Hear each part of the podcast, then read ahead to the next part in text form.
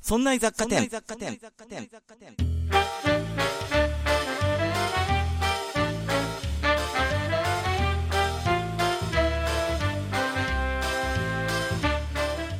さあ今週も始まりましたそんな雑貨店この番組は雑貨店店長の私和田が日常生活で気になったことをちょっぴりざっくり掘り下げてお店に遊びに来ている常連の下平さんがふーんと言って帰っていくという番組ですお送りいたしますのは和田と下平です。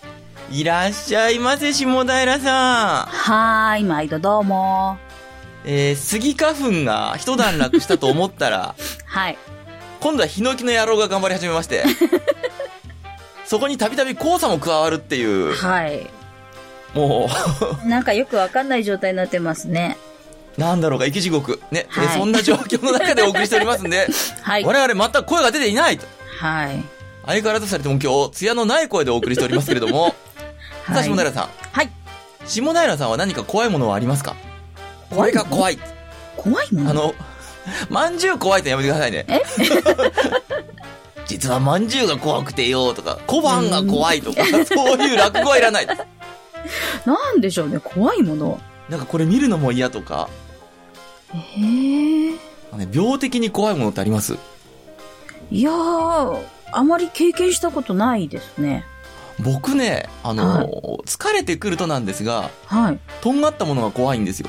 おー。あの、シャーペン、まあ、包丁はまだ平気な気がするんだけど、はいシャーペンとかね、ボールペンとかの先がこっち向いてると、うんうんうん、なんかね、目の奥がね、うーってなるの。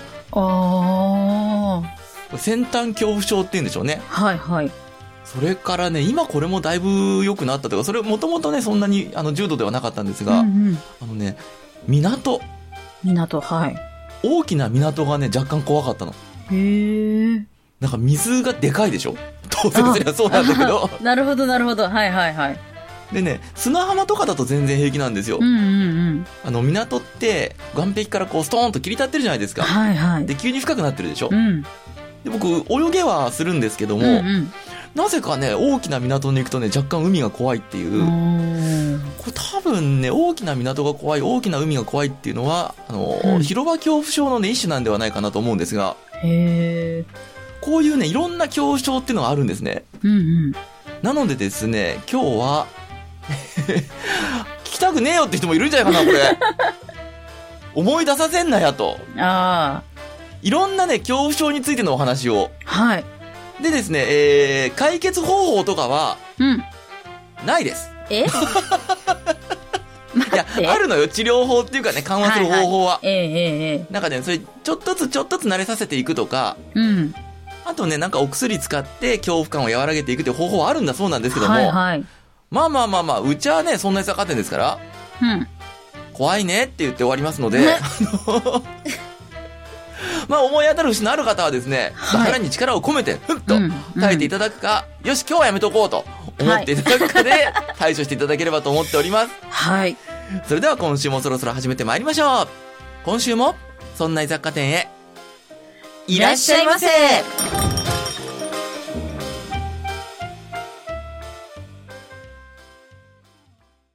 まあ、雑貨店やってると、いろんなところ怒られるんじゃねえか恐怖症ですよね。あ、ああ、まあ、そうですね。公式から怒られるんじゃないか恐怖症。は常にね、この背後を気にしてますからね。そんな雑貨店。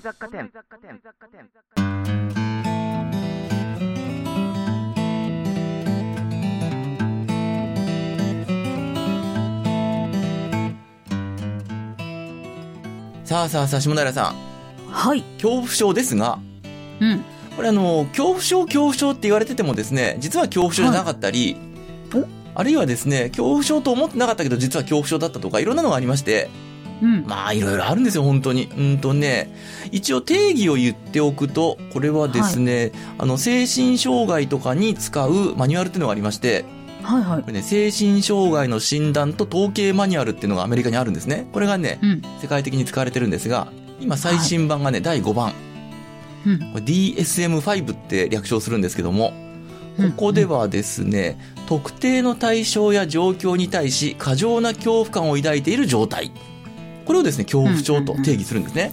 はい。で、一般的には僕ら恐怖症って言いますけども、ちゃんと言うとね、えー、限局性恐怖症。限っていうのは限るですね。はい。局はね、郵便局の局。はい。で、性はね、性別の性。限局性あ。ーはいはい。まあ、特定の限った場所での、まあ、状況での恐怖症。はい。で、別名ね、特異的恐怖症って言うんですね。うーん。で、大きく分けると5つありまして、はい。えー、1つ目、状況型。うん。場所とか環境、まさしく状況ですね。その状況が怖いと。うんうんうん。はい。さっきのね、あの、広場恐怖症とかね、っていうのもね、うんこれに当たるんじゃないですかね。うんうんうん。それからね、動物型。はい。苦手な生き物とかあるじゃないですか。うん。あこりれますね。見るのも。嫌とか、あのう、ん G とかね。はい。まあ、あれが恐怖症になるかどうかはわかりませんけ ども。えもーでも G はよくありがちですよね。特別にね、あれに対してもうものすごい恐怖を感じるってんだったら、まあこれですね。はい。それからね、あ、こういう分け方もするんだと思ったんですが、血液注射不詳型お。血液が怖いとか、はい。あの、注射、やっぱり怪我とか傷ってあーいうはい痛みはいはをい想起させるじゃえないですかえ。ええええ先端恐怖もこれなんですね。うーん。それからね、自然環境型。はい。これ火とか、雷とあか、あ、はいはいはい。まあ海なんかもこれに当たるのかな。うん。それからね、5つ目、えーこれはね、もうそれを言っちゃったらおしまいだろうと、えーその他っていうのがありまして、 何でもありじゃんと。まあ、何でもありなんです便利な言葉よ。ですね。だって怖いんだもん。 まあまあ確かにそうですけれども。でね、どれぐらいの人がね、この恐怖症を持ってるかって言いますと、うん。えー12ヶ月有病率っていう考え方がありまして、はい。過去12ヶ月間、つまり1年間ですね、過去1年間に診断基準を満たした人がどれぐらいいるかとはいい。うのを測るとですね、結構いるんですよ。日本ではね、3%ぐらいいるの。へえ。まあ、結構な人がね、何らかの恐怖症を、まあ、患ってるというか、持っていると思っていいんじゃないでしょうかね。はい。でね、えーっとね、いくつか恐怖症を挙げていこうと思う。いいですか皆さん、あの、 もうすでに怖いっていう人はですね、この辺止めた方がいいですよ。 はい。聞くのがえーっ怖とい。ね、原因がね、いろいろありまして、はい。本能に原因がある恐怖症っていうのがあるんですね。ほうほうほこれね、高所恐怖症とか。う。ああ、はい。だってそもそも高いところにいるとね、うん。まあ、落っこったら、高いところだったら死んじゃうし、怪我するし、はい。でもそもそも我々、高所怖いんですよ。うんうんで、。これが度が過ぎちゃうと高高所恐怖症になるんですが、はい。で、多くの人がね、やっぱり、あの、あまりに高いところっていうのはある程度怖いと思うんですね。うんうんうん。ほら、あの、ランドマークタワーとか、スカイツリーとか、東京タワーとか、ああいうとこから見るとゾワッとするじゃないですか。します。で、あれはもう正常なんですよ。ただね、はいはい。神聖の、本当のね、高所恐怖症はね、うん1メートルでもダメなんですって。ああ、そうなんですね。脚立なんか登るのダメだし、はいはいもう見るので。でもダメと。ああ。エレベーターもね、エスカレーターもダメなんですってよ。いやー。だからもう、ほんと高いといけないんですね。うん。で、重症になっちゃったね、飛行機。はい。それはそうでしょうと思いますよ。あんな高いとこ飛ぶんだから。うんう違ん。うんですよ。飛行機を見るのも嫌なんですよ。いやー。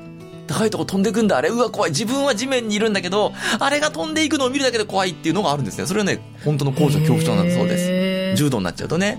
はでね、逆にね、こんなのあるんだって思ったんですが、い。うん。低所恐怖症っていうのもあるの。え、て、低所低いところ低。いところ高所恐怖症に対して低所恐怖症。はあの、こういう感覚をね、特にね、子供の頃なんか味わったことあるんじゃないかな。あの、青空見てるとね、い。うん。なんか吸い込まれそうな感じしたことありませんあ、はいはい、ありますあります。あれなんですよ。おなん、か吸い込まれていっちゃいそう。だからね、例えば、あのービルの谷間なんかにいる時なんかもそうなんですが、はいはい高い空が見えてると、あそこに落ちていきそうっていう。うんうんあとね、逆に押しつぶされそうで怖いってこともあるんですって、低いところにいるうとん。。へえ。なんていうね、恐怖症もあるんですね。それからね、これは、えーっと、最近、2010年頃から有名になったんですが、はい。集合体恐怖症。うん。あの、いわゆるハスコラっあ、はいはい。て、あの、写真がね、出回りましたよね、ネットにええね。えええハスの、あの、花っていうんですかね、あの、種っていうか、はい穴開いちゃって、ボコボコボコボコっと。で、うんこれね、トライポフォビアっていうんですが、えはい。実はまだこれはね、恐怖症としては正式認定されてません。おあの、さっきのね、DSM-5 では認定されてないんですよ。うんうん。でもやっぱ怖い人は怖いでしょ、これ。うんあまあ、そうですね。の、下手するとね、あの、タイルうん。まあ、古いお風呂場なんかに使ってあったりしますが、はい。あのタイルがダメとかね、あそれからね、あの、コンクリートの壁。あ。うん。え、コンクリの壁なんて滑らかじゃないと思うかもしれませんが、あうの、ん。コンクリの壁にプツプツプツとちっちゃい穴が開いたりすることあるんですよね、気泡が。ああれもダメとあ。はあ。いうようなね、症状出ちゃうんですって。うん。で、これなん、どこの本能よと思ったらですね、有毒なものを避けるための本能なんではないかと。おーまずはですね、一つ皮膚病っていうのがありますね。はい。あの皮膚病で、あのいろんなこう水泡みたいなのができちゃってプツプツプツプツと。うん。で、それが危険じゃないか、やっぱ感染する可能性があるから。だからそれを避けるための本能であったり、それからね、あのー腐ったものからガスが発生するときに、やっぱり穴ができるんですよね。うんだからその穴を見て、あ、これは腐ってる生命に危険があるからってね遠ざけると。うん。うん。あとね、動物に対する恐怖でもあるみたいですね。あの、ヒョウモンダコとかっていう毒性の強いタコ。あのやっぱ毒性強いやつって、俺毒持ってるぞってことをアピールするためにですね、目立つ模様ついてるんですよ。うんうんだから体の表面にそういった、まあ、ちっちゃい穴みたいな模様が、丸がつぶつぶつついてると。うん。うん。こういうのは危険だよっていうことを本能的に察知して避けてる。それがね、あの、本来は危険じゃないんだけども、あの、壁の模様とかね、そういうのを見ても発揮されてしまうんではないかと。ほう。いうのがね、集合体恐怖症なんですね。はい。それからね、え、これもそうなの本能に根ざしてるのと思いますが、うん。換気扇恐怖症。うんあの、これ換気扇恐怖症だったら台所立てないでしょはい。でもね、あるんですって、換気扇恐怖症が。ええまず一つはね、あのーはい換気扇くるくるくるくる回るでしょはいはい。あの回転してるファンが怖いと。ああ。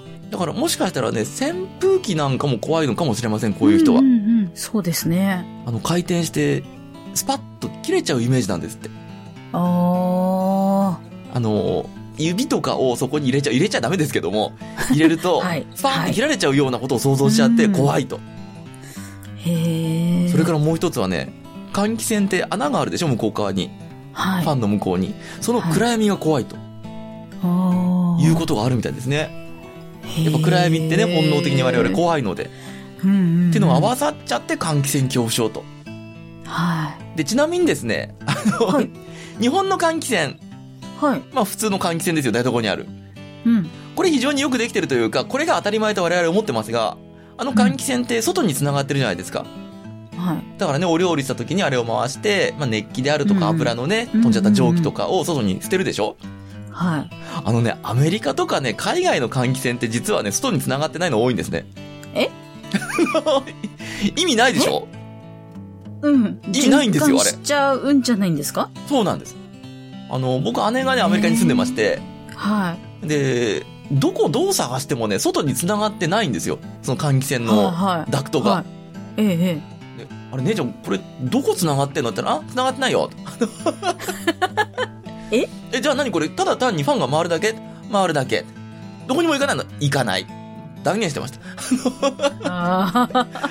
まあ、大きいレストランとかね、そういったところはちゃんとしてるのかもしれませんけども、はいはいまあ、はい。一般的なお家ではね、換気扇のダクトが外に繋がってないっていうのが多いみたいですよ。えなのでえ。ね、あの、回したはいいけども、ちっともね、吸い込んでくれないってことはあります。うーん。さあさあさあ、換気扇じゃないや、換気扇じゃない。恐怖症の話に戻ります が。はい。えっとね、経験に原因がある恐怖症ってのもあるんですね。うんうん。下平さん、これどうですかね下平さん、風船怖いです風船は怖くないですよ。風船怖い人もいるんですよ。え風船恐怖症。はい。でね、特にね、アメリカではね、あうんのー子供の誕生パーティーで親の方に風船恐怖症があったことが発覚することが多いんですって。おー。まあ、日本でも最近はね、誕生日パーティーなんかに風船飾ること多いですが、はいはアメい。リカはね、誕生パーティー派手ですからね、うん。だって誕生パーティーとかそういうパーティー専門店とかあったりするぐらいでね、街の中に。はいはいはそい。こにね、カードだとかね、なんかいろんなアイテムとかね、風船とか売ってんですよ。うんうん。で、あの、子供の誕生パーティーだからっていうんで、親が何気なく風船買いに行って、うん。で、膨らまして自分が怖くなっちゃうっていう、あら。そういうのでね、あの、発覚することが多いんですって。へえ。で、経験にね、原因があるって言いましたけども、うんやっぱりね、こう近くで割られたりね、ああ、はい、はい。あるいは事故って割っちゃってとか、膨らみすぎてとか、そのパーンっていうので、怖くなっちゃったっていうね。はい。ただね、その経験がなくてもなる時はあるんですよ。へーあの、風船嫌いっていう人は結構ね、あの、風船を触った時の音ああの、ギムギムギムギムした、あ、はい。あの音が嫌っていうのもありまして、うん。それはね、割れた経験なくってもそもそも嫌っていう人もいるみたいですね。へえ。でね、あの、耳を塞ぐとね、やり過ごせたりするんですって。うん。やっぱりあの、パーンって鳴るのが怖いっていうので、耳を塞いでれば、その、いきなり大きな音がするってことが防げるってわかるので、はいはい。そこは理性ですよね。うん。でね、これはあの、症状を軽減するのにはね、絞った風、あの、しぼんだ風船、まだ膨らましてない風船、これに触ったりね、あとは、わざとね、ゆるく膨らませた風船を割ったりしていくっていう方法があるそうです。はい、へえ。そうするとあの、大した音しないじゃないですか。ゆるいので、うんペニャっていう。うん。でそれで慣れていくっていう、まあ慣れてなんとかしていくしかないんでしょうね。うん。あとね、こんなのあるのかいと。 あの、はい。まあ笑いごっちゃないんだけども、うん。おへそ恐怖症。えおへそ。おへそお腹の真ん中のあの穴ですよ。はいはい。あの、おへそをね、見たり触ったりするのが怖いの。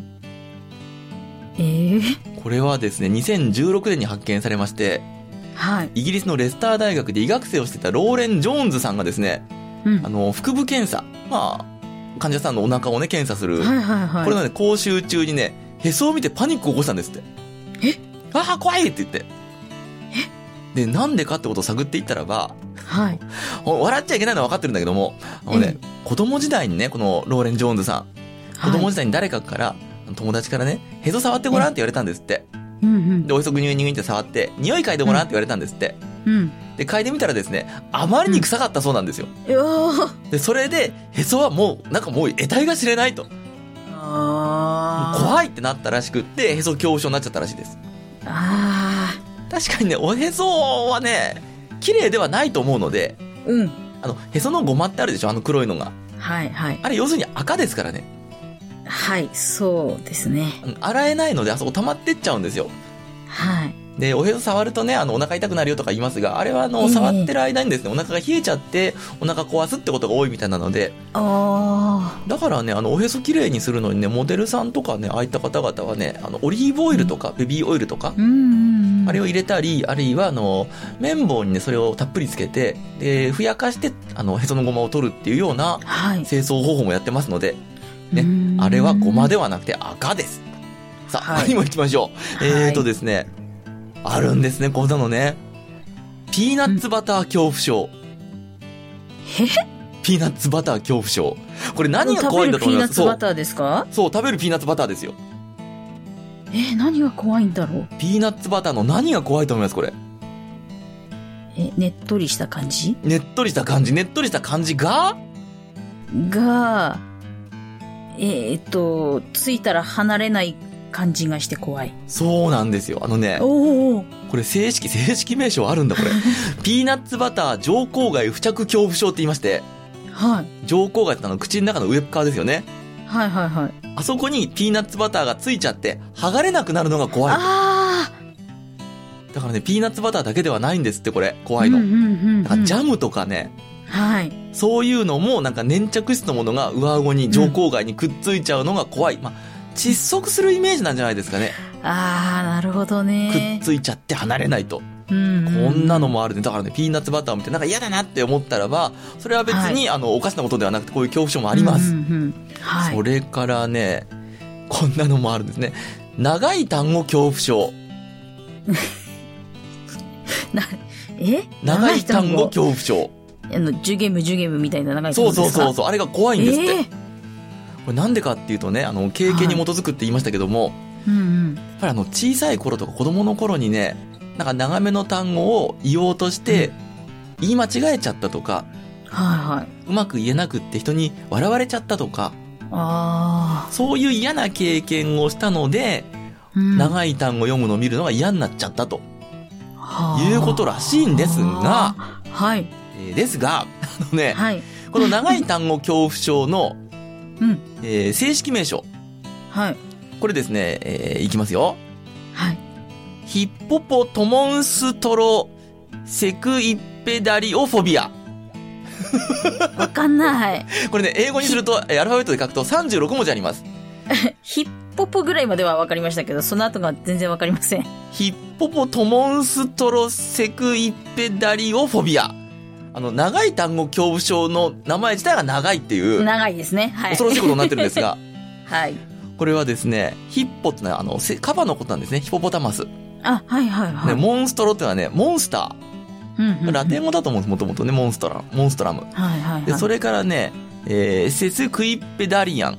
これ長ったらしい単語って意味なんですって。うんうんだから、あのーなんかでかかったり、長いものっていうのを、やたらめったらくっつけたっていう合成語なんですよ。うん。おー。ただですね、医学上の正式名称はまた違うのかな、うんうんうん。えーっとね、セスキペダロフォビアっていうのが医学上の正式名称らしいんですが、うん。これはね、ラテン語のね、セスキっていうのが1.5を表すんですね。うんで、ペダリ、ペダル。これペダルってあの、ペダルですよ。足。うんうんね、この1.5と足とフォビアっていうのは恐怖症って意味なので、これをくっつけて作った言葉が、セスキペダルフォビア。うん。うん。じゃあ、セスキペダルの1.5足って何よっていうと、1.5フィートのことです。おー。長さの単位ですね。はいはい。でこれはね、古代ローマの詩人のホラティウスっていうのがいまして、これがね、若い詩人たちに、長さが1.5フィートもあるような長い単語を使うなって注意したところから、1.5フィートってのは長いっていうことになったんですって。はいはい。で、日本語でもね、えー長い言葉ってのがありまして、うん。えー単語として長い単語かな日本語で。はいはいはい。一番長いのでこれなんですよ。これ単語じゃねえだろうと思うんですが、うん。竜宮の乙姫の元結の切り外し。うん竜宮の乙姫 の元結の切り外はしい。随分就職関係ないかこれと思うんですが、ーんはい。これね、アマモっていうね、海藻の一種の名前なんですね。ええあの、竜宮の乙姫って竜宮の乙姫様ですよ。ー。はいはい。で、元結っていうのはあの髪の毛のあの一番縛ってあるところ。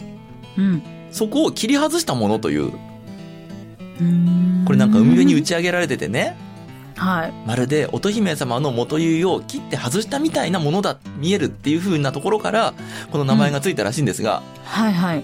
これね、僕も写真見てみたんですけど、うん。えー、ちっとも元結の切り外しには僕には見えないです。うん。あの、ただの絡まった海藻にしか見えない ので、こんなものが頭についてる乙姫様は嫌だ僕は。で、英語の方ではですね、長い英単語はいどんなものがあるかっていうと、一番長いのはですね、医学用語でして、えー、 読むぞ。うーんとね、はいニューマのウルトラマイクロスコピックシリコーボルケノコロニオシスっていう単語が一番長いです。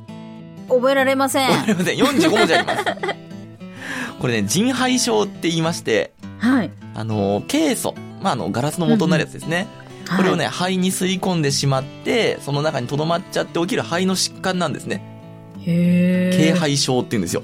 はいはい。でこれがですね、一番、お医者さんも大変でしょうね。ああ、この人の症状はニューマのウルトラスコピックシリコーボルケのコロニオシスだね、なんて言われても、聞き終わった頃には最初の方忘れてますよ、も う。なんて45文字の、えー病気名が一番長いですね、はい単語では。うん。それからね、まだありますよ、おかしいの。えっ、ー、とね、左側恐怖症。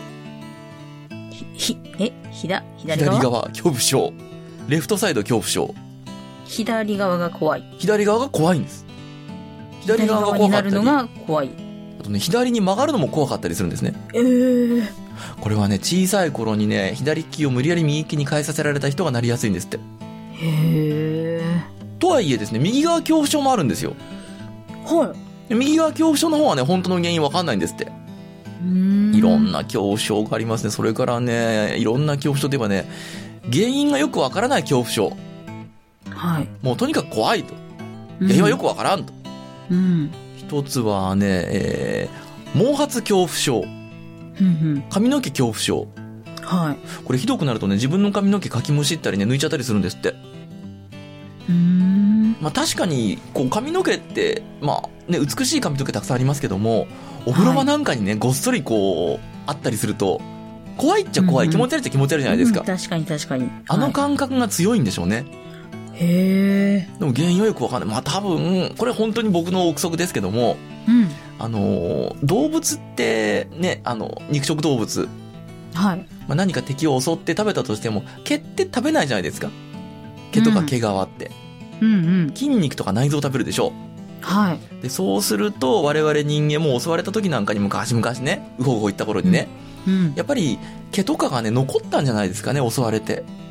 あだからそれを連想するから怖いっていうことなんじゃないかなと僕は思うんですが、あ。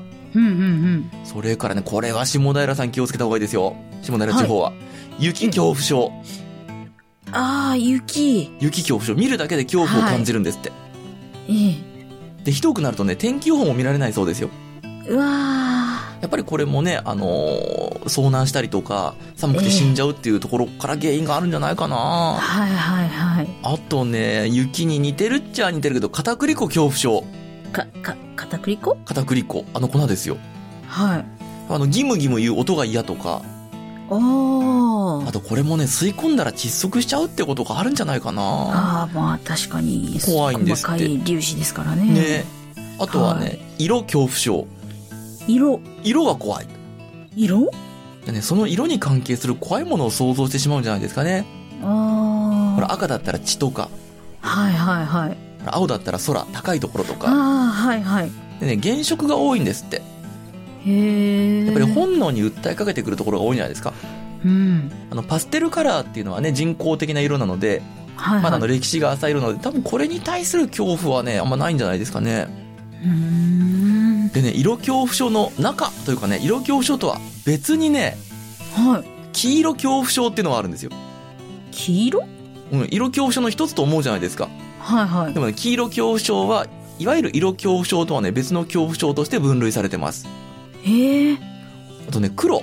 黒色黒色恐怖症。はいはいうんうん。まあ、これ闇を想像させるからじゃないかなと思うんですが、はいはいはいはで黄色とか黒、まあ、特に黄色ってあの、警戒色でしょい。うん。う。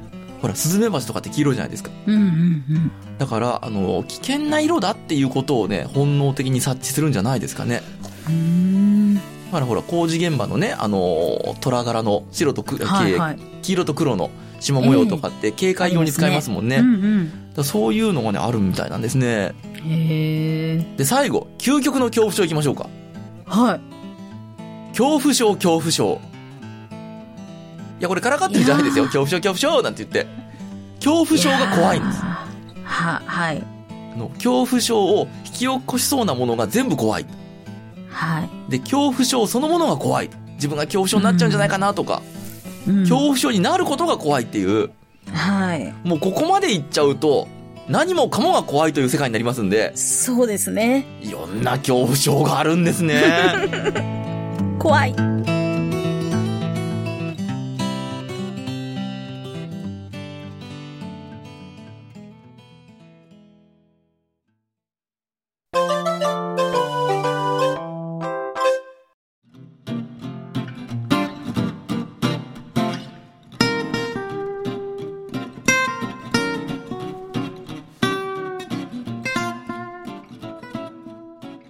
いやー、下平さはい。ん、いろんな恐怖症がありますな。はい。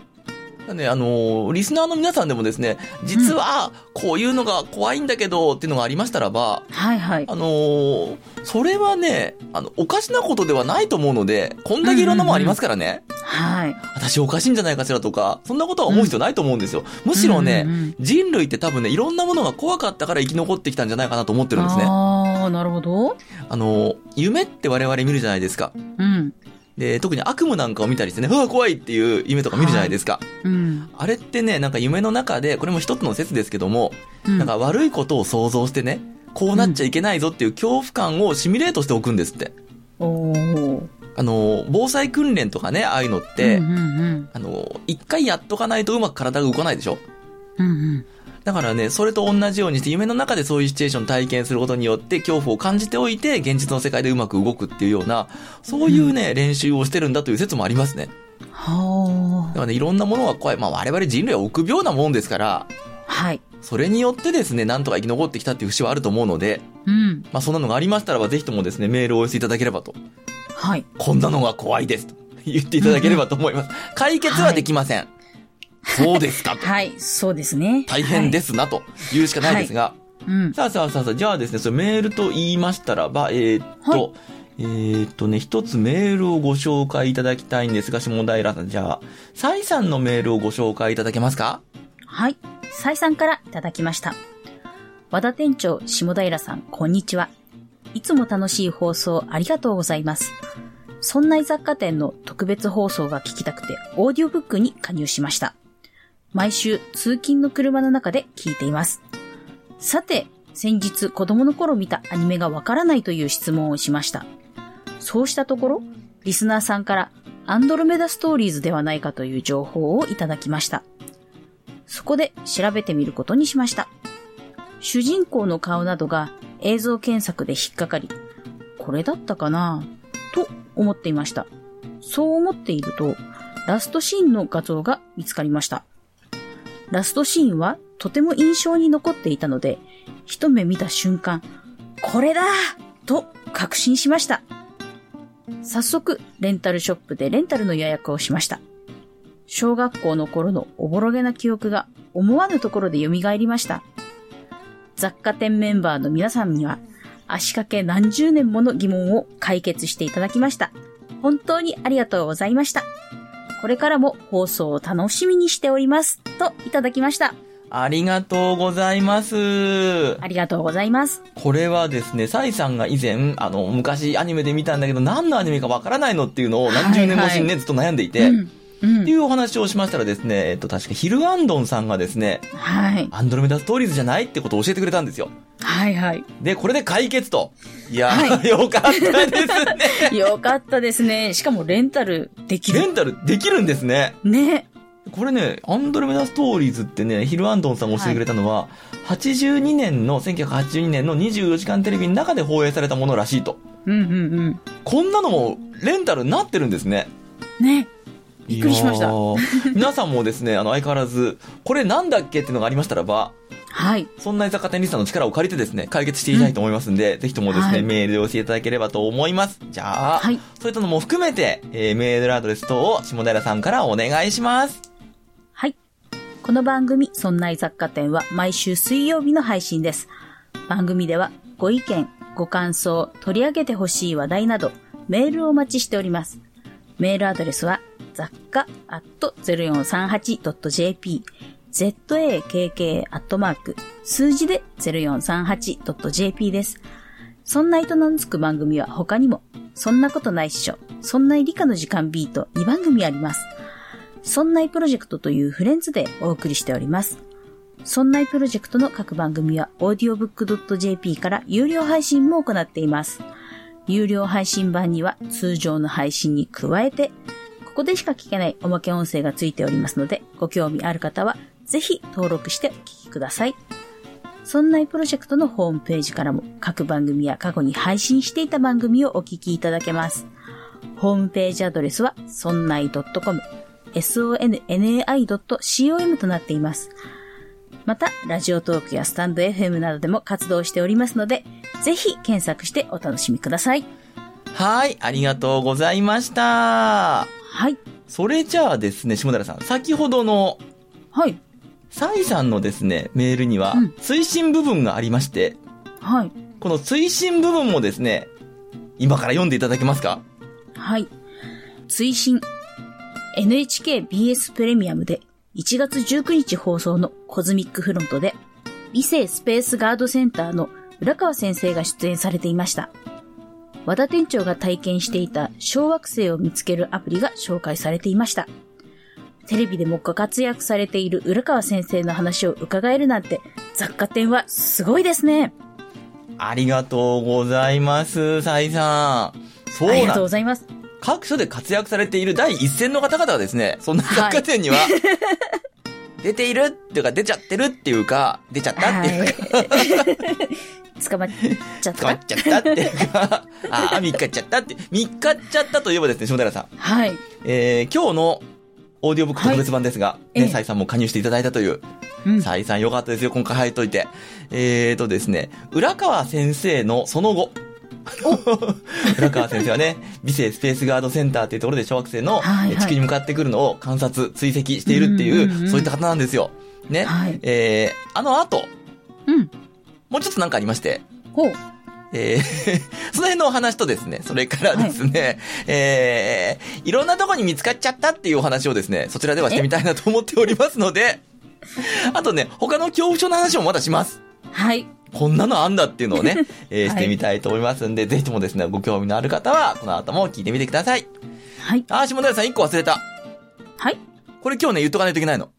はい。あのね、えー、ブルージャイアントっていう映画、下平さんご存知はい。はい。はい。あの、ジャズを、こう、やる、え高校生、高校卒業してんだよな。大学、大学生でもないんだよな、あいつ。あの ー、ニニートじゃない。うんとね、ジャズプレイヤーを目指す若者。はいね。そういういい言い方を覚えていこうよ。ね。えー ジャズプレイヤーを目指す若者の話なんですよ。うんうん。で、これがですね、えー今、興行成績10億円超えたとかってニュースになったかなおー。とてもいいんです。僕ね、一回見に行ったんですよ。はとてもいいです。い。うん。で、あのーストーリーはね、まあ、ストレートな音楽青春もの。うーんと、えーっと、えっと、ボッチザロックのはい。男性リアル版。ほう。あの、お割とボッチザロックはね、ボッチちゃんが、はい。まあ、スーパーパワーを持ってるわけですよ、実うは。んうんうん。長年鍛えていたとはいえ。はい。ね。で、まあ、ゆるいコメディな部分もあるし、うんうん。ね、もちろん僕はあの、毎回毎回泣いてましたけど、ボチタロック見てね、感動 して。あの、若者が頑張ってるかと思うと。でね、ブルージャイアントは、それのね、もうちょっとリアル寄りで、男性版はで、いジャズでっていう感じだったんですね。はい。で、とてもいいんです。とてもいいの。うんうん。で、これがですね、ただ、ただですよ。はい。えー、音がですね、うん。凄まじくいいので、はい。あのーこれね、ピアノやってらっしゃる方の名前を聞くとね、わかるんじゃないかな。うんと、上原さ上原さん。ん。上原ひろみさんでしたっけね。はいはい。ジャズピアニストの。ええええええ。すげえ方。あの方がピアノ弾いてるんですよ。ああ、そうなんだ。っていうすげえレベルなので、はい。で、音楽をね、全振り、音楽に全振りしたような、はいはあい。のー作品なので、うんうんうん。えー、なのでですね、はい。えーどことは言いませんが、私、うんあのー普通の、いわゆるシネコンに見に行ってきたんですが、うんうん。おい、音と、ああ。あの、鳴らしきれてないぞと思ったんですうよん。うんうんうん。あの、映画館ってね、はい。な、皆さんどう思われてるかわかりませんけども、あの、上映映像とかね、あと音とかって、本当は調整をしないとダメなんですね。時間とともにずれてっちゃうし、はい。その映像、その作品に対して、あの、一番いい状態で上映、それから音楽再生できるように、スピーカーの、あの、イコライジングっていうんですが、そういうのもうね、んうん調整しないといけないんです。あと音量とかも。はいはいはい。それがね、僕の行ったところはたまたまかもしれませんが、いまいちで、うん。これはね、音のいいとこで、例えば立川シネマシティとかね、はい。ああいうところで見たいなと思っていたんですが、はいはい。えーなかなか行く機会がなく、うん。そしたらですね、はい。チュプキでやるってさ、おー5月1日から2週間くらいだったかな、えーは詳いしくはサイト見て、ね、えええー チュプキでやるってさ、ええなので、えーはいもうね、予約始まってますので、はい。えー僕は行きます。でしょうね。そんで ね、その話をね、はい。あの、もともとチュプキにいて支配人やってて、今、小野沢シネマ、島根県の方で映画館やっている和田博明さん。はい。ね、あの、もう日本の音声ガイド界にこの人ありと。うんもうなんかね、具体的な話はできないけども、うん。はい。あの、アニメ制作会社からね、ありがとうって言われてるらしいですよ。うんえあの、すごいガイド作ってくれて、それのおかげで盛り上がったよって言ってね、アニメ制作会社。社からね、お礼言われてるらしいの。おー。どの作品かは言わないけども、はとい。ね、プで始まって、あで終わるやつ。え ?4 文字で、プで始まって、あで終わって、真ん中がね、ロとメだねっていう作品 の言っ てる。作品の制作会社から、ね、はい。はい。すげえなと。ああ。うんあれで盛り上がったぜっていう風にして言われるぐらいのあの人なんですよ。あの人にね、い言やった確かのに。すごかった。うん。チュプキでやるんですって、って見に行くんだって。はいはいはいそしたらね、いいなーって言われましたから ね。マジか、チュプキでブルージャイアント見に行くのかよっていいに決まってんじゃんって言ってましたから。うん、そうですね。えーざまあみろと。 羨ましいだろうと。自分の映画館でもやっちゃえばいいのに。ね、あ、やってるんです、やってるんです、もうあっちも。はいはい。ただやっぱ、チュプキですからね。まあね。